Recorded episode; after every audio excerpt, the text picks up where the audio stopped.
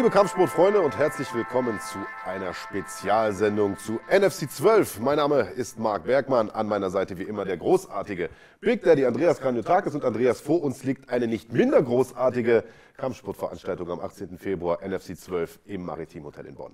Genau so ist es, lieber Marc. Und wir freuen uns sehr, denn wir haben viele Kämpfe auf der Karte und natürlich bekommen die Kämpfe am Ende der Karte immer ganz viel Aufmerksamkeit, aber heute wollen wir wirklich Kampf für Kampf durchgehen mit euch und euch erzählen, was aus unserer Sicht in jedem Kampf der Moment ist, wo ihr hingucken müsst und die Geschichte ist, die da auch hintersteckt. Genau, einige erfahrene NFC-Veteranen auf der Card, aber auch einige Neuzugänge mit dabei, die ja, viel Action versprechen, gerade im Hauptkampf Lascha Abramishvili gegen Kurschet Kakorov, absoluter Banger. Es geht um eine Titelchance im Bantamgewicht, aber bevor wir da hinkommen, haben wir noch jede Menge mehr auf der Card und los geht es mit einem Duell im Leichtgewicht zwischen Timo Kuchelmeister, den kennt man schon, wenn man regelmäßig NFC-Veranstaltungen schaut, und Fedor Duric, einem Riesentalent aus dem Frankfurter MMA Spirit. Ja, MMA Spirit, du hast es gesagt, äh, eine Schmiede für gute MMA-Kämpfer und äh, ein sehr junger Kämpfer, wo man gesehen hat, der kann was. Die Frage ist, wie viel kann er tatsächlich schon auf der großen Bühne? Sein Profidebüt hat er gewonnen. Natürlich, wir sind am Anfang der Karte. Da haben wir natürlich Leute, die etwas weniger Erfahrung haben als die ähm, Kämpfer weiter oben. Aber nicht wenige Leute setzen auf den Mann aus dem MMA Spirit. Ja, gerade mal 18 Jahre jung ist er. Fedor Duric hat sein Debüt bestritten im Oktober vergangenen Jahres, das durch Armbar in der ersten Runde gewonnen. Dabei kommt er eigentlich aus dem Kickboxen, trainiert dort auch äh, regelmäßig noch mit Mohamed Wali, dem Kickbox Mastermind in Frankfurt, aber kann, wie gesagt, Kämpfe auch am Boden beenden, bekommt es zu tun mit Kuchelmeister, der äh, sein Debüt ebenfalls siegreich gestalten konnte im Juni letzten Jahres, durch TKO gewonnen hat, äh, durch Ground and Pound gewonnen hat und damit sein Ticket zu NFC gelöst hat in Balingen hat er auf Deutschlands größter Bühne debütiert. Das lief aber nicht ganz so gut für den jungen Mann aus Mannheim. Gegen einen äh, Lokalmatador ist er da angetreten mit Robin Frank, musste sich geschlagen geben äh, im Rear Naked Choke. Das ist auch vollkommen okay. Diese große Bühne, Lokalmatador, es war der heißeste Tag des Jahres. Also ähm, viele Gründe. Ich hoffe, er hat es nicht als Entschuldigung irgendwie gewertet und hat seine Hausaufgaben gemacht. Und damit würde er so ein bisschen mit einem Erfahrungsvorteil im MMA jetzt in diesen Kampf gehen. Schauen wir mal. Wir haben übrigens auf unserer Homepage auf fighting.de nicht nur die ganze Fightcard, wenn ihr auf NFC klickt, sondern unser Algorithmus, der ja auch die Rankings berechnet, hat außerdem immer noch einen Favoriten mit eingerechnet oder ausgerechnet für jeden Kampf. Und äh, da sieht unser Algorithmus Kuchelmeister hinten. Leicht hinten muss man sagen, kein Wunder, letzten Kampf verloren. Daher kommt das natürlich. Duric ungeschlagen in einem Kampf, ist also leichter Favorit in diesem ersten Duell. Frankfurt gegen Mannheim, das hat auch so einen leichten Derby-Charakter. Damit geht es also los im Maritim Hotel in Bonn am 18. Februar. Tickets bekommt ihr übrigens noch unter fighting.de slash Tickets. Und damit kommen wir zum zweiten Kampf des Abends. Ein Duell im Weltergewicht zwischen Ibrahim Ben Malek und Ali Isayev. Sehr, sehr interessantes Duell. Zwei vielversprechender junger Kämpfer. Andreas Kanyotakis, Ibrahim Ben Malek bisher noch nicht in Erscheinung getreten bei NFC. Wäre es aber um ein Haar im Dezember, wir erinnern uns, da sollte eigentlich Florim Zendeli gegen Islam Dulatov kämpfen, Dulatov ausgefallen und ganz, ganz kurz, für ein, zwei Tage stand Ben Malek, das wissen die meisten gar nicht, äh, mal als Ersatzmann zur Debatte für, äh, für Dulatov, sollte also gegen Zendeli antreten und er und Zendeli, die haben auch schon eine gemeinsame Vorgeschichte. Richtig, Zendeli ist äh, verantwortlich für die erste und bislang auch einzige Karriereniederlage von Ibrahim Ben Malek.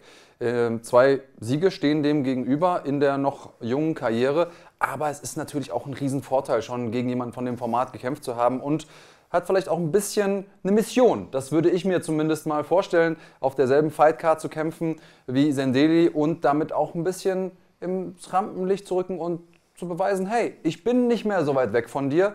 Und es würde mich nicht wundern, wenn wir die beiden irgendwann im Laufe der Karriere von Ibrahim Ben Malik nochmal gegeneinander sehen. Aber dafür muss er jetzt erstmal hier performen bei NFC. Genau so ist es. Hat zwei vorzeitige Siege sogar geholt. Du hast es gesagt, kommt aus Spanien, hat dort als Amateur in der AFL gekämpft, was die größte Liga in Spanien ist. Inzwischen ist er in Deutschland, trainiert im NFT-Gym äh, üblicherweise und bekommt es zu tun mit Ali Isaev. Und das ist ein absolutes Riesentalent. Der trainiert nicht nur im Planet Eater Gym, sondern er lebt dort sogar in diesem kleinen Raum, das da, der da da ist für die Gäste, die nur mal für ein Trainingslager dort sind, lebt er seit Monaten in so einem Doppelstockbett mit Frau und Kind. Das ist schon Wahnsinn, oder? Ja, und zeigt einfach auch die Hingabe, die er dem Sport irgendwie entgegenbringt und ähm, zeigt auch das Commitment insgesamt für das ganze Thema MMA, diesen Lifestyle zu leben. Ähm, das machen ja nicht alle Profis, kann man glaube ich so sagen.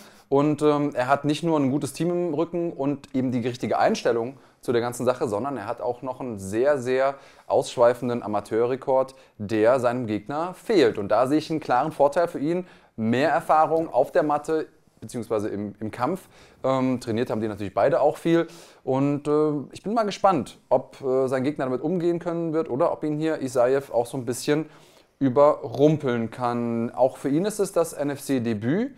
Insofern sind wir mal gespannt, wer sich hier in einem besonders guten Licht zeigen kann. Ja, also zumindest das Profidebüt. Wir ja. kennen ihn von der Contender Series. Dort hat er Kevin Enz schlagen können. Vielleicht das beste Weltergewicht im Amateurbereich in Deutschland. Ist jetzt, wie gesagt, seit einiger Zeit bei Peter Sobotta unter den Fittichen. Und das ist ein Gym, das, glaube ich, zu seinem Stil auch perfekt passt. Denn wie so viele Tschetschenen ist er jemand, der Gegner gern runterbringt, dort mit Ground and Pound bearbeitet, mit Submissions bearbeitet. Und genau so hat er auch seinen ersten Kampf gewonnen. Hat im September letzten Jahres Omar Mutayev durch Ground and Pound nach nur 42 Sekunden gestoppt. Also Ali Isaev, ihr könnt euch den Kampf gegen Kevin Enns nochmal anschauen bei uns auf dem Kanal, den gibt es noch zu sehen, äh, kostenfrei, ist definitiv eine Macht und das wird schon schon am zweiten Kampf des Abends eine absolute Schlacht, glaube ich. Auf jeden Fall. Ich glaube, Ben Malik äh, wird die Aufgabe haben, diesen Takedown zu verhindern, um eben nicht da sofort überrumpelt zu werden.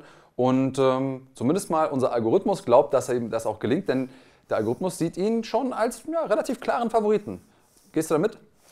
Ja, der Algorithmus berechnet das natürlich anhand von, äh, den, von den Profibilanzen, muss man dazu sagen. Da hat Ben Malek einfach mehr Erfahrung, hat starke Leute wie, äh, wie Sendeli gekämpft. Aber es ist eben auch nur in Anführungsstrichen ein Algorithmus und äh, nur weil Isaev nicht so viele Profikämpfer hat, äh, heißt das ja nicht, ähm, dass er da nicht mithalten können wird. Also ich glaube, das ist schon ein sehr, sehr ausgeglichenes Duell und ich persönlich würde sogar Isaev vielleicht vorn sehen. Aber wie es am Ende ausgeht, das sehen wir am 18. Februar. Wenn ich in die Halle einlaufe und nicht nur das Publikum höre, sondern wirklich weiß, wer im Publikum am Jubeln ist. Jemand interessiert sich für mich. Jemand interessiert sich dafür, ob ich gewinne oder verliere. Endlich wieder jeden dabei haben zu können. Jetzt in Dortmund zu Hause in der Westfalenhalle. Ich bin übertrieben heiß und kann es kaum erwarten.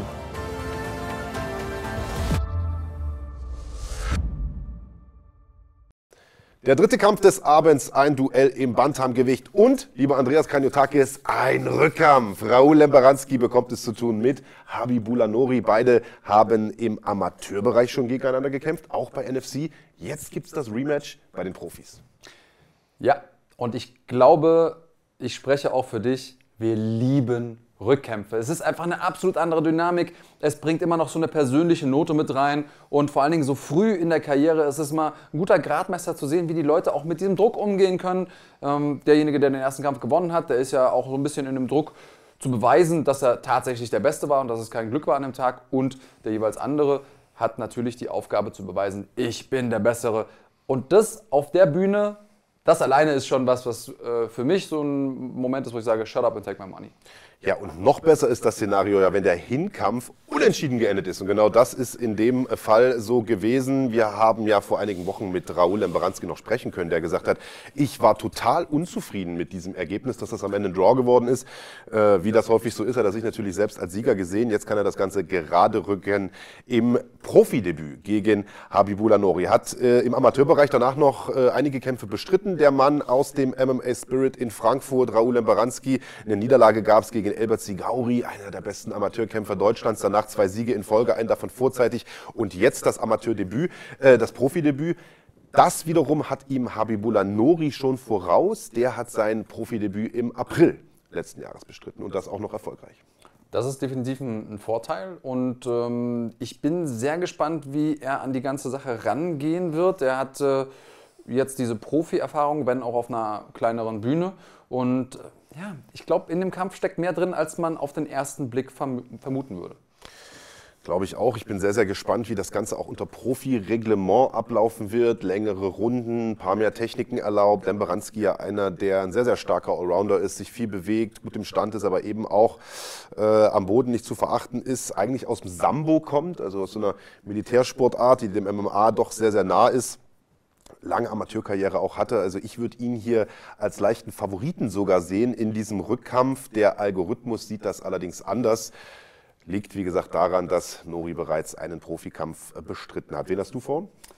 Ich bin hier tatsächlich, für mich ist ein Coinflip. Also ich bin äh, genau wie auch der Hin Hinkampf gezeigt hat, äh, glaube ich, dass die beiden relativ weit beieinander sind. Die Frage ist, wer hat seine Hausaufgaben besser gemacht? Wer hat sich weiterentwickelt in der Zwischenzeit?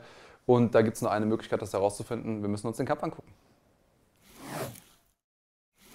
Wir machen weiter im Federgewicht mit einem Duell zwischen Daniel Agaye und Toni Sipos. Agaye, einer von zwei Agaye-Brüdern, die beide im MMA-Sport recht erfolgreich sind. Dana Agaye, ähnlicher Name, ist ein sehr, sehr erfolgreicher Amateurkämpfer, auch auf äh, Fighting sehr, sehr häufig zu sehen. Und Daniel Agaye ist äh, bereits der gestandene Profi. Air Agaye nennt er sich, wie äh, der große Michael Jordan, hat zwei Kämpfe bislang bestritten, beide gewonnen und wird nun sein NFC-Debüt feiern gegen Tony Sipos. Ja, und das wird ein ziemlich dickes Brett zu bohren, wenn ich ehrlich bin, denn äh, Sipos hat nicht nur schon mehr Profi-MMA-Erfahrung, sondern hat auch eine sehr gute und lange Amateurkarriere hinter sich. Hatte, ich sag jetzt mal, das Pech, in seinem Profidebüt gegen Chiat Akipa ähm, antreten zu müssen, der einfach, wie wir wissen, mittlerweile bei Glory kämpft, ein sehr, sehr guter Kämpfer ist. Da musste er auch äh, sich via K.O. geschlagen geben. Aber danach hat er drei Kämpfe in Folge gewonnen und damit geht er zumindest mal auf dem Papier aus meiner Sicht als Favorit in das Matchup. Siehst du es ähnlich? Ich sehe es genauso. Unser Algorithmus übrigens auch. Ich habe den letzten Kampf von ihm tatsächlich auch live vor Ort gesehen. Äh, bei The Cage in Barleben gibt es auch bei uns äh, auf dem Kanal noch zu sehen. Die Veranstaltung hat damals äh, Uma Bobo Kalonov in der ersten Runde abgefertigt mit einem Armbar nach 38 Sekunden. Und das ist ja jetzt nicht du gehst rein, haust dem nach 20 Sekunden eine und er kippt um, sondern so ein Armbar will ja auch vorbereitet sein. Es braucht vorher einen Takedown. Also das Ganze nach 38 Sekunden, das ist schon eine Ansage. Sipos also äh, durchaus ein Riesentalent, 24 Jahre jung, aus der Schmiede von Peter Sobotta. Aus meiner Sicht zu Recht der Favorit hier, aber Daniel Agaye, wie gesagt, auch nicht äh, zu verachten, kommt aus dem MMA Spirit. Wie gesagt, starkes Brüderpaar. Äh, ich glaube, da endet die Wettkampfvorbereitung nicht, wenn äh, er sozusagen das Gym verlässt. Das geht zu Hause wahrscheinlich noch weiter. Da gehe ich mal sehr stark von aus. Es ist ja auch gut, ein Umfeld zu haben, das äh, diesen ganzen Lifestyle versteht und die ganze Welt dahinter. Und wenn er schon mit dieser Ambition in den Sport kommt, dass er sich äh, dieses R als, als Spitznamen aussucht und sich damit äh, automatisch in Verbindung bringt mit einem Goat aus einem anderen Sport, dann kennen wir zumindest mal seinen Anspruch. Wenn er dem gerecht werden will, dann hat er die Möglichkeit dazu am 18.02. Schauen wir mal, ob er sie auch nutzen kann gucken wir mal, kommt aus dem Ringen. Ich glaube daher auch der Spitzname wahrscheinlich, hebt äh, seine Gegner gerne aus, verpasst in eine Flugschule. Ob er das gegen einen starken Grappling-Kämpfer wie Sipos auch tun wird, das bleibt aber abzuwarten. Im fünften Kampf des Abends kommen wir in die Lieblingsgewichtsklasse von Big Daddy. Wir sind im Schwergewicht. Ja, und die schweren Jungs, da muss man eigentlich gar nicht viel sagen, um es irgendwie spannend zu machen. Die sind groß, die haben dünne Handschuhe, und äh, die sind bereit, sich gegenseitig damit ins Gesicht zu schlagen. Also mehr, mehr Zutaten braucht man gar nicht für einen guten Kampf. Jetzt haben wir aber äh, mit äh, Balewski jemanden, den wir auch schon kennen von den Amateuren, zwei Amateurkämpfe gemacht, was wenig ist, wenn man das mit den anderen Gewichtsklassen vergleicht, aber für ein Schwergewicht auf der anderen Seite auch schon wieder fast viel, denn die sind einfach schwer zu finden. Umso mehr sind wir glücklich, dass äh, Max Merten es geschafft hat, einen Gegner für ihn zu finden, jetzt bei den Profis. Ja. Und äh, was wissen wir über den? Ja, sein Gegner heißt Robert Hagel, kommt äh, aus dem Sayato Gym in Berlin, hat schon Kickbox-Erfahrung, wird jetzt hier sein MMA-Debüt bestreiten und ich glaube, uns erwartet hier ein Standkampf, denn äh, wir haben Balewski, du sagst es schon, äh, gesehen bei den Amateuren äh, bei NFC, hat dort äh, vorzeitigen Sieg holen können, seine Base ist Boxen, also auch er kämpft gern im Stand, ist sehr, sehr athletisch für seine Größe, bewegt sich sehr, sehr äh, gut. Ich kann mich erinnern, dass wir ihn beim Warmmachen mal noch gesehen haben im Cage und gesagt haben, Mensch, guck mal, für einen schweren Jungen bewegt der sich aber aber flink. Das heißt, einfach wird das hier nicht für Robert Hagel, der einen Hashtag Hagelschaden versprochen hat bei seinem Gegner. Ob es den geben wird, das sehen wir am 18. Februar. Der sechste Kampf des Abends ist ein Duell im Weltergewicht und den findet ihr noch nicht auf fighting.de, denn der wurde erst vor wenigen Stunden zusammengeschnürt. Ein Duell zwischen NFC Series Finalist Cekina Nosso Pedro und dem ungeschlagenen Russen Rasul Magomedov ungeschlagener Russe mit diesem Nachnamen, da geht schon dem einen oder anderen die Muffe. Chiquina Nosso Petro hat gesagt, nee, genau das Ding mache ich. Und ähm, ich glaube, er ist auch auf dem richtigen Weg. Kam aus seinen ersten beiden Karriereniederlagen, hat jetzt einen Sieg eingefahren. Mit diesem Rückenwind will er sich zurückmelden bei NFC. Wie siehst du seine Chancen? Sehr, sehr gut. Auf der einen Seite, für mich ist Chiquina Nosso Pedro eines der besten ähm, Weltergewichte Europas. Ich war absolut geschockt, ähm, dass er gegen, gegen Florin Sandeli so K.O. gegangen ist. Ähm, hätte mir erhofft, dass der Kampf ein bisschen länger läuft. Äh, starke Leistung zuletzt gegen Adrian Zeitner. Du sagst es zurück auf der Siegerstraße. Und ich bin echt mal gespannt, wie ein Rasul Magomedov an diesen Kampf rangeht, der ja bisher auch davon gelebt hat, seine, Kämpfe, seine Gegner runterzubringen äh, und dort zu finishen. Hat Siege durch Rear Naked Choke, Schläge aus der Backmount, Schläge aus der Mount. Also er lebt eigentlich davon, Leute runterzunehmen. Und das ist natürlich super gefährlich gegen einen Grappler wie Cecchino Nosso Pedro, der aus allen Winkeln irgendwie eine Submission anbringen kann. Ja, nicht nur aus allen Winkeln, sondern insbesondere die Guillotine ist ja seine Stärke. Er ist ein kleiner, bulliger Typ, das heißt tiefer Körperschwerpunkt, da muss man tief runtergehen und auch irgendwie seinen Kopf irgendwo durchstecken. Dann die Guillotine liegt nah und der ein oder andere hat das schon unterschätzt. Ich selber war mal in seiner Guillotine. Das Ding ist wirklich eng und der Kollege wirkt, wiegt einiges weniger als ich. Also gefährlich, aber für beide Seiten auf meiner Uhr. Das äh, kann man so sagen. Uns erwartet hier aller Wahrscheinlichkeit nach ein sehr, sehr interessantes Bodenkampf-Duell. Kurzfristig auch angesetzt, muss man sagen. Keine vier Wochen mehr bis zu dieser Veranstaltung. Also Respekt, Chapeau an beide Kämpfer. Ein Duell, das mit Sicherheit diese Card hier auswertet. Wird also Cekina Nosso Pedro auch bei NFC wieder auf die Siegerstraße zurückkehren?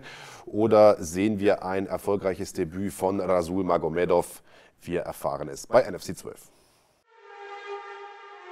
wenn das Gold wieder an seinem rechtmäßigen Platz ist, weiß ich auf jeden Fall besser, welche Verantwortung ich habe und wie ich damit umzugehen habe. Ich habe keine Ahnung, wie ich lebe, wie ich trainiere, wie ernst ich das nehme und tätigt einfach blind Aussagen, was für mich einfach unverschämt ist. War er wirklich verletzt? Frage ich mich dann einfach. Ich fühle mich einfach ein bisschen verarscht. Will man mich jetzt umgehen? Jetzt im Dezember äh, passt es ihm halt auch nicht. Keiner steckt in meinen Schuhen, nur ich weiß am besten Bescheid, was ich alles zurückgeschraubt habe. Und dann sowas zu hören, irgendwie, dass ich nicht professionell wäre, dass ich nicht irgendwie alles dem unterordne, das macht einen einfach nur wütend. Ich hab's euch gesagt, Mann, der hat was mir gehört! Meins! Straight from the underworld, coming from the underground. Mert, wir haben Unfinished Business. Ich will letztendlich, dass wir uns mal im Cage treffen. Du bist der Champion, geh deinen Verpflichtungen nach und kämpf mich endlich. Bei mir wird das Gaspedal durchgedrückt und bis zum Ende wird es so gehalten. K.O. das Submission. Es wird auf jeden Fall vorzeitig werden.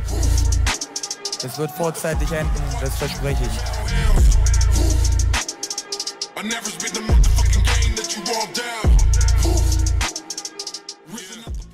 Lange hat es gedauert, aber wir kommen endlich zum abschließenden Finale der NFC Series 2022. Diesmal wurde ja nur in einer Gewichtsklasse gekämpft, im Federgewicht. Dafür mit einem alten Bekannten, nämlich mit Mohamed Issa, der 2021 schon im Leichtgewicht für jede Menge Furore gesorgt hat, sehr, sehr unterhaltsame Kämpfe bestritten hat. Und er bekommt es zu tun mit Magomed Shuaipov, der äh, im Planet Eater trainiert unter anderem und der der Grund dafür ist, dass wir jetzt so lange auf dieses Finale warten mussten. Denn beide haben sich fürs Finale qualifiziert in Balingen äh, im vergangenen Jahr. Das ist jetzt also schon über ein halbes Jahr her. Und Schuaipov hat sich in diesem Kampf äh, gegen äh, Hamza Davlatmirov damals die Hand verletzt. Und das ist eine sehr, sehr langwierige Verletzung gewesen. Sowas heilt langsam. Ne? Ja, kommt immer ein bisschen auf die Verletzung an sich an, aber in diesem Fall ist es aus meiner Sicht viel zu langsam geheilt, ähm, weil ich mir natürlich das Finale früher gewünscht hätte. Ich glaube, auch die Kämpfer hätten da gerne ähm, früher die Action gesehen, auch die Fans. Und umso mehr freuen wir uns natürlich, dass der Kampf jetzt stattfinden kann. Mohamed Issa ist äh, jemand, den ich extrem gerne mag als Kämpfer. Sehr dynamisch, immer gefährlich in jeder Situation. So ein quirliger Typ, schwer zu kontrollieren. Und da bin ich einfach mal sehr gespannt, wie Schweipow damit umgehen wird. Denn am Boden würde ich ihm schon latent die Vorteile geben. Und äh, ist es damit automatisch so ein Striker gegen Grappler-Duell? Ja, weiß ich gar nicht. Ich finde, dass, ähm, dass Issa in seinen letzten Kämpfen gezeigt hat, dass er durchaus sehr, sehr variabel ist. Ich finde vor allen Dingen, dass er gezeigt hat, dass er ein sehr, sehr zäher Hund ist, der auch gegen starke Gegner einen Weg findet zu gewinnen. Also ich weiß nicht, ob ihr den Kampf noch auf dem Schirm habt. Wenn nicht, schaut ihn euch gerne nochmal an. NFC 9, äh, Halbfinalduell gegen Nassim Belwachi. Eine unfassbare Schlacht. Also was dieser Belwachi weggesteckt hat und immer wieder zurückkam, was auch Issa da eingesteckt hat, das war schon sehr, sehr beeindruckend. Ähm, in der Hinsicht könnte man fast schon sagen, Schuaipov hat einen etwas einfacheren Weg ins, ins Finale gehabt, aber auch nicht viel einfacher. Der hat mit äh, Davlatmilov auch einen sehr, sehr starken Gegner gehabt, äh, mit dem er über die Zeit musste, war am Ende seiner Kräfte, hat sich äh, fast noch übergeben da im Cage und wie gesagt auch äh, die Hand verletzt. Also nee, eigentlich auch keinen einfachen Weg gehabt, muss man sagen, sondern äh, beide haben sich das da sehr, sehr hart erkämpft und es ist ein würdiges Finale. Es geht um eine Menge Geld für diese beiden und ähm, ich glaube, das könnte der Showstealer auf dieser Card werden, ehrlich gesagt. Ja, wir haben mit Schweiphoff einen ungeschlagenen Kämpfer und Mohamed Issa ist ungeschlagen bis auf eine Niederlage. Das war eine Split-Decision-Niederlage gegen Pantalei Taran und gegen den kann man regulär verlieren. Diese Split-Decision war knapp und wie es eben so ist bei solchen Entscheidungen, haben nicht wenige Leute Issa vorne gesehen. Also würdiges Finale auf jeden Fall. Und äh, das kann auch was sein, was durchaus die Karrieren sehr beeinflusst. Erste Karriereniederlage eventuell für Schweiphoff. Und der Sieg, der schmeckt natürlich beiden gut. Vom Geld ganz abgesehen.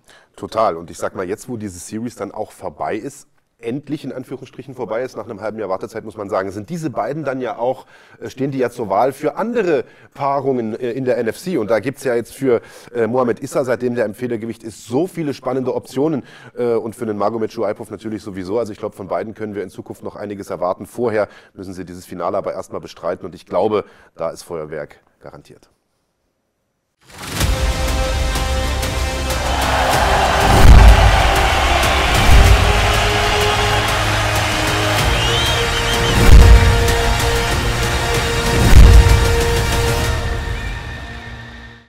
Tja, am nächsten Kampf, äh, liebe Zuschauer, da scheiden sich die Geister. Andreas Kranjotakis, denn ein Mann wird ihn bestreiten, den man nicht aus dem MMA-Bereich kennt, der medial sehr, sehr bekannt ist, aber eher aus dem Survival-Bereich, der bei Seven vs. Wild ähm, ja, sehr, sehr viele Fans gewonnen hat. Die Rede ist von Fabio Schäfer, der ist Mountainbiker, wie gesagt Survival-Experte und ist äh, mit dem bislang verhältnismäßig unbekannten, aber offensichtlich sehr, sehr beliebten Timo Ernst zu tun bekommt, denn der hat schon einige Tickets äh, verkauft.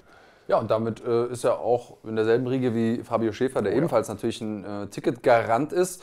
Ähm, Witzigerweise habe ich ihn getroffen bei Dreharbeiten und er hat mich daran erinnert, dass wir schon die Matten miteinander geteilt haben, als ich noch in Koblenz war. Und das ist jetzt wirklich lange, lange Zeit her. Das heißt, alle Leute, die denken, ach, der hat nur ein bisschen so seinen YouTube-Kram gemacht und dann irgendwann ist er auf die MMA-Welle aufgesprungen. Ganz so ist es nicht. Natürlich ist immer die Frage, wie hat man die Zwischenzeit genutzt und das kann er uns beweisen am 18.02. Denn der Druck, der mediale Druck lastet ganz klar auf seinen Schultern. Und auf der anderen Seite könnte das natürlich für seinen Gegner die Möglichkeit sein, den Durchbruch zu bekommen in der öffentlichen Wahrnehmung. Ja, und sich schnell einen großen Namen zu machen, ganz, ganz klar. Also Riesenchance hier für Timo Ernst, der sein NFC-Debüt bestreiten wird. Zwei, beziehungsweise einen äh, Profikampf im MMA zumindest bestritten hat im März letzten Jahres. Den hat er auch gewonnen durch äh, K.O. in der ersten Runde. Kommt selbst aus dem Kickboxen, trainiert da in einem sehr, sehr starken Gym, Team Nubia Sports. Du kennst die Jungs da selber. Äh, also das ist eine wirklich harte Schule, durch die er die geht. Äh, durch die er da geht. Einfach wird es nicht für Fabio Schäfer. Aber ich bin bei dir. Der nimmt das Ding sehr, sehr ernst. Also ich habe ja selbst mit ihm gesprochen. Der fährt äh, jeden Tag nach Frankfurt Frankfurt, äh, absolviert dort zwei Einheiten nacheinander, fährt wieder nach Hause, um seinen restlichen Kram zu regeln. Ähm, also der bereitet sich da sehr, sehr ernst vor. Trotzdem wird er wahrscheinlich als Außenseiter in den Kampf gehen, oder? Ja, du hast es gesagt, mit dem Spirit natürlich ein äh, sehr, sehr gutes Gym und äh, trotzdem bleiben einfach viele Fragen offen. Wie viel Zeit hat er wirklich neben seinem ganzen anderen Kram? Denn YouTube ist ja mehr als nur mal ein bisschen in die Kamera gucken, sondern da ist ja ein ganzes Business hinten dran. Ähm, und die Antwort darauf bleibt er einfach schuldig. Wie gut ist er wirklich geworden? Wie viel konnte er wirklich lernen im MMA Spirit? Denn einfach nur da zu sein bedeutet ja noch lange nicht, dass man auch gut ist. Aber wenn er sich selber nicht zutrauen würde, dann würde er wahrscheinlich auch nicht auf diesen Kampf eingehen, denn die Welt wird zusehen und wir natürlich auch. Er hat auf jeden Fall richtig Bock auf dieses Thema, nimmt das Ganze sehr, sehr ernst, haben wir gerade schon gesagt. Der Algorithmus hat ihn trotzdem als klarsten Außenseiter hier heute auf der Card. Also große Chance für Timo Ernst vom Team Nubia Sports hier ja, mit einem Bang auf der großen Bühne sich äh, anzumelden. Die Chance aber auch für Fabio Schäfer, alle Kritiker Lügen zu strafen und äh, ja, hier den großen Schock auszulösen. Ich glaube, Max Merten hätte ihm keinen Gefallen getan, wenn er ihm da einfach jemanden hingestellt hätte, der ich sag mal, beim ersten Windstoß schon umfällt. Ähm, Hashtag Busfahrer oder wie man immer auch diese Gegner nennt, die relativ leicht zu besiegen sind, sagen wir es mal so. Sondern er hat ja schon jemanden bekommen, wenn er den besiegt, dann kann auch keiner mehr sagen, ah ja, der ist ja nur ein YouTuber, sondern dann hat er sich wirklich etabliert. Wenn er nur einen richtig guten Kampf gegen den macht, ist das aus meiner Sicht schon so. Auf der anderen Seite, für Ernst, na, der könnte jetzt hier so ein bisschen diesen Max Heine-Effekt haben, der ja auch durch seinen Sieg gegen einen YouTuber sehr schnell sehr bekannt wurde. Wir kommen zu einem Kampf im Federgewicht unter Beteiligung von zwei jungen Männern, auf deren NFC-Debüt ich schon sehr, sehr lange warte und ich glaube, du auch, lieber Andreas Kanyotakis. Die Rede ist von Jade Ucha und Dennis Ilbay. Genauso ist es. Äh, zu beiden habe ich eine sehr unterschiedliche Beziehung und trotzdem äh, kann ich sie als äh, Kämpfer sehr, sehr gut schätzen, äh, während ähm, Dennis Ilber ja bekannt ist aus dem Boxen und einfach wir schon sehr, sehr lange wie so Satelliten umeinander kreisen, haben uns immer wieder auf den Veranstaltungen getroffen. Ihn und seinen Vater, muss man sagen, die sind ja unzertrennlich, äh, unzertrennlich die beiden. Ähm, habe ich das mit großem Interesse verfolgt, genauso wie du, als er ins MMA gekommen ist und habe mir natürlich gewünscht, ihn irgendwann bei NFC zu sehen. Jetzt ist er hier, ungeschlagen, 3-0, aber er bekommt es mit einem ebenfalls ungeschlagenen Kämpfer zu tun. Charlie Ucha, der mir aufgefallen ist in seinem letzten kontroversen Sieg gegen Evdomikov, ähm, der ja Planet Eater ist und damit auch noch einen besonderen Bezug hat zu mir. Ähm, und ich bin sehr gespannt, wie das Ganze ausgehen wird, denn das ist gemessen an den Kämpfen, die die beiden haben, äh, ein Kampf, der mich überproportional hypt. Ja, absolut. Also ich glaube, äh, beide NFC-Debüts waren, waren lange, lange überfällig. Äh, seit Ilbay gesagt hat, ich wechsle jetzt vom Boxen zum MMA, habe ich eigentlich gesagt, Mensch, der muss eigentlich zu uns. Jetzt hat er äh, sich ein bisschen Erfahrung gesammelt, hat drei Kämpfe bestritten, auch alle drei gewonnen, hat im Interview mit uns gesagt, sein letzter Kampf, also der dritte MMA-Kampf, war eigentlich der erste richtige MMA-Kampf, weil er nicht nur einen reinen Striker vor sich hatte, sondern eben auch mal ein bisschen ringen musste. Ähm, das hat er geschafft, ist über die Zeit äh, gegangen, hat gewonnen und bekommt jetzt aber mit Chada Ucha schon einen Vorgesetzt, der, äh, was das Niveau angeht, angeht, nochmal einen Tacken höher ist. Das würde ich schon mal sagen. Kommt selbst auch eher aus dem Striking, ist ein Standkämpfer, lange Gliedmaßen, ähm, ist so ein bisschen unter der Ägide von, von Khalid Taha auch groß geworden. Das heißt, da weiß man schon, äh, in welche Richtung das Ganze stilistisch geht. Du sagst, der letzte äh, Kampf gegen Eduard Jevdokimov war ein bisschen ein bisschen kontrovers, es wurde ein bisschen zeitig abgebrochen, Erstrunden äh, TKO. Äh, unterm Strich muss man aber trotzdem sagen, hat er sich da gut präsentiert, genauso äh, wie in allen Kämpfen vorher. Auch er ungeschlagen, das heißt, eine Null muss hier fallen. Zwei Striker, die aufeinandertreffen mit sehr, sehr unterschiedlichen Stilen. Einer, der gern lang bleibt, einer, der sich gern reinwühlt und schlägt. Also, wenn da nicht äh, absolute Action garantiert ist, dann weiß ich es auch nicht. Wenn du mich fragst, taktisch betrachtet, sollte ich jetzt ähm, Ucha beraten müssen, würde ich sagen, versuch draußen zu bleiben, ja. versuch Kicks zu landen und wenn du drin bist, zu clinchen, vielleicht einen Bodenkampf zu suchen. Aber irgendwie wünsche ich mir natürlich, dass er das nicht macht, damit wir dann so eine richtige Schlacht sehen, äh, in der sich die beiden das Leder um die Ohren hauen. Und ähm, ich glaube, so ganz unwahrscheinlich ist das auch nicht. Was denkst du? Ich sehe es 100%ig genauso wie du. Übrigens könnt ihr euch eine äh, detaillierte Stärken- und Schwächenanalyse zu diesem Kampf auch noch anschauen bei uns auf dem Kanal. Die wird in den nächsten Tagen rauskommen und da werdet ihr sehen, dass äh, meine Meinung genau die gleiche ist wie die von Andreas Kanyotakis. Also ich glaube auch, Ucha muss draußen bleiben. Ich glaube aber, dass das gegen einen wie Ilbay gar nicht so einfach sein wird, denn der hat seine gesamte Karriere eigentlich es immer wieder geschafft, sich da reinzuwühlen und äh, Schaden zu machen. Also hochinteressantes Striking-Duell. Vielleicht erleben wir ja aber sogar die große Überraschung und einer macht einen Takedown. Lassen wir uns überraschen. Es wird spannend. Co-Main Event Time und ein stilistisch sehr, sehr interessantes Duell. Auf der einen Seite sehen wir Kennedy Rayomba, Kenny 2.0, wie er sich nennt, der nach seinem Lauf in der Series oder etwas verpatztem Lauf in der Series sich irgendwie neu erfinden möchte äh, und es zu tun bekommt mit dem sehr, sehr erfahrenen Hamburger Selim Agayev. Herr Kenny, der lange Zeit ja so ein bisschen als das geheime Talent gefeiert wurde, nicht zuletzt von mir auch, weil ich ihn einfach auf der Matte ganz oft erlebt habe und mir gedacht habe, wie schnell lernt dieser Mensch, wie hart schlägt er zu und so weiter und so fort. Ja, ähm, da hat es schon für ein bisschen Ernüchterung gesorgt, auch bei mir, als er in der Series nicht so performt hat, wie ich mir das vorgestellt habe. Aber das Potenzial hat er natürlich trotzdem. Hat zuletzt einen Kickboxkampf gemacht Ende letzten Jahres, um wieder in den Tritt zu kommen. Den hat er gewonnen und ich glaube, das ist äh, ja ein ganz gutes Vorzeichen für den Kampf und für den Gegner, den er hat, oder? Ja, absolut. Er hat mit Selim Agaev einen vor sich, der eigentlich ein guter Ringer ist, aber irgendwie lieber im Stand kämpft, hat man manchmal das Gefühl, sehr, sehr viel Kicks, sehr, sehr viele eingedrehte Kicks und so weiter bringt, der dabei aber auch immer mal ein bisschen überrumpelt wird. Das heißt, das wird sehr, sehr gefährlich gegen einen wie Kenny, der extrem explosiv ist und vor allen Dingen mit seinen Händen äh, punktet. Aber ich habe es gesagt, Agaev ist einfach sehr, sehr erfahren. Er hat immer diesen Notfall-Takedown. Wir haben zwar gesehen, dass Rayomba äh, eine sehr, sehr starke Takedown-Defense hat. Das haben wir auch in der Series gesehen, gegen äh, Florim Sendeli beispielsweise. Wir haben aber eben auch gesehen, dass er, wenn er mal runtergebracht wird, da vielleicht die größten Defizite hat. Das heißt, ich glaube, da ist so ein, so ein Weg zum Sieg für Agaev, den er, äh, den er suchen kann. Ich frage mich, was die Physis dieser beiden vielleicht für eine Rolle spielt. Agaev, einer, der aus meiner Sicht ein, ein Weltergewicht ist, vielleicht sogar Leichtgewicht schaffen könnte, aber schon bis hoch ins Halbschwergewicht gekämpft hat. Dieser Kampf hier wird im Catchweight stattfinden, bis 80 Kilogramm. Und äh, Kennedy Rayomba ist einer, der aus meiner Sicht ein natürliches Mittelgewicht ist und in der Series bis runter ins Weltergewicht gekattet hat. Was aus meiner Sicht auch der Grund dafür war, dass er da vielleicht nicht so gut abgeschnitten hat. Ich denke, ihm wird es gut tun, jetzt zumindest wieder auf 80 Kilo hochgehen zu können, oder? Das glaube ich tatsächlich auch. Ähm, ist Physis ein Riesenfaktor im Spiel von Kenny. Erfahrung auf der anderen Seite, auf der Seite von Agayev, der sehr viel gekämpft hat. Natürlich sind da auch ein paar Niederlagen dabei. Die Niederlagen, die er hat, sind aber auch alle fast durchweg gegen Top-Leute. Ja.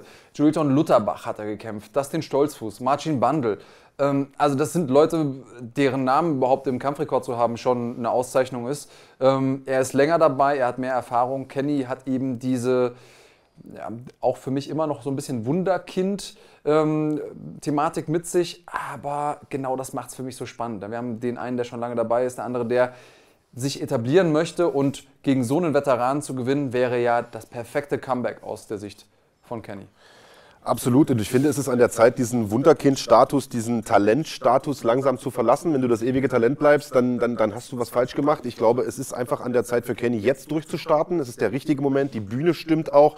Und äh, wenn er hier mit einem Sieg auf die Siegerstraße auch im MMA zurückkommt, dann bieten sich hier ganz andere Möglichkeiten. Julian Pennant beispielsweise ist ja inzwischen bei NFC. Den hat Kenny mal ausgenockt vor ein paar Jahren. Ich weiß, dass Pennant unbedingt einen Rückkampf will. Und, und, und. Also es gibt so viele Paarungen, die man machen könnte. Ähm, und es ist ja, wie gesagt, ein sehr, sehr interessantes Duell gegen Selim Agayev. Wenn ihr ein bisschen mehr darüber erfahren möchtet, könnt ihr schauen in den nächsten Tagen bei uns auf dem Kanal. Andreas und ich werden uns einen kleinen Schlagabtausch liefern, zumindest einen verbalen, in einem neuen Format namens Split Decision. Der Kollege Kranjotakis wird argumentieren, warum Kennedy Rayomba diesen Kampf unbedingt gewinnen wird. Ich habe mich auf die Seite von Selim Agayev geschlagen. Ich hoffe, der enttäuscht mich nicht. Erfahren werden wir es am 18. Februar. Der zweite Kniekau in Folge für Kurchet Killer Kakurov. Aber glaub mir, gibt's noch andere Killer außer Kurchet. Das war's. Knockout-Sieg für Lascha. Abramishvili. Unfassbarer Fight.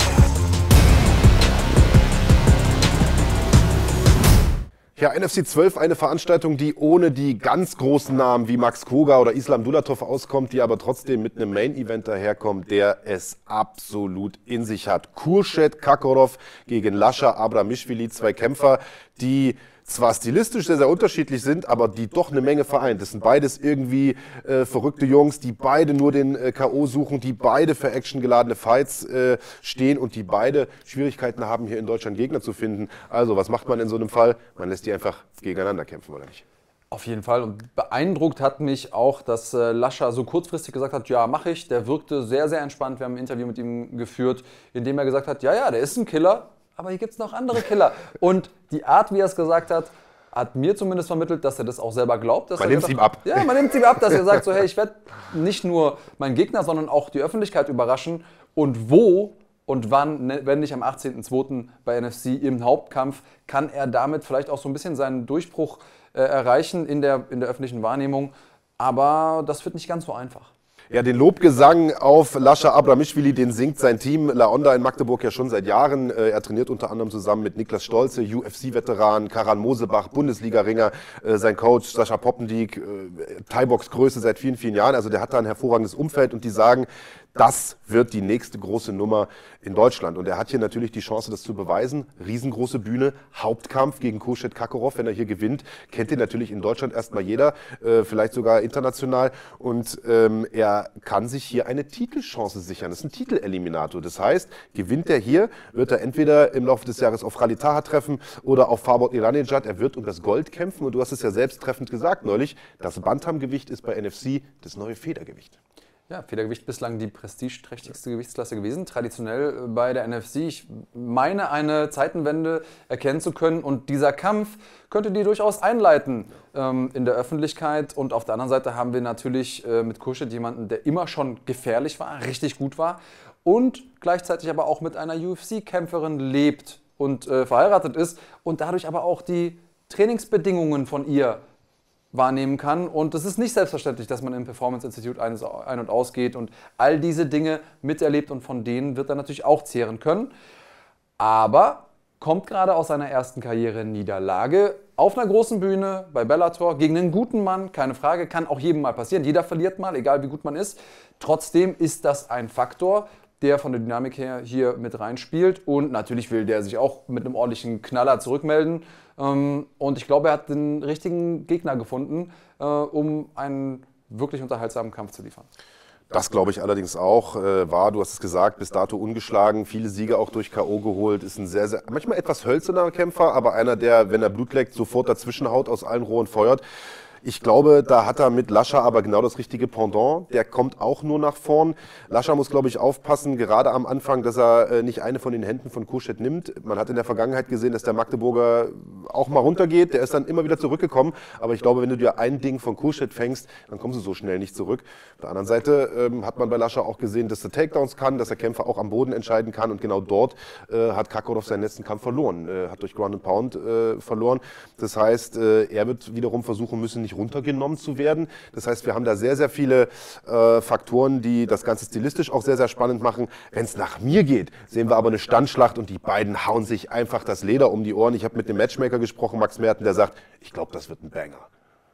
Ja, und ich äh, mag es, Max zuzuhören, weil er auch ganz oft, das hat er ja immer wieder bewiesen durch sein Matchmaking, die, die richtige Nase hat, den richtigen Riecher hat. Und ich wünsche mir so sehr, dass er auch in diesem Fall recht hat und äh, freue mich deshalb extrem auf das Event. Das geht mir genauso. Eine ausführliche Stärken- und Schwächenanalyse zu diesem Main Event, die seht ihr in den kommenden Tagen. Ansonsten könnt ihr euch das Ganze natürlich anschauen bei Fighting auf YouTube. Ihr braucht dazu eine Basic-Mitgliedschaft oder ihr guckt das Ganze im Pay-Per-View äh, auf fighting.de.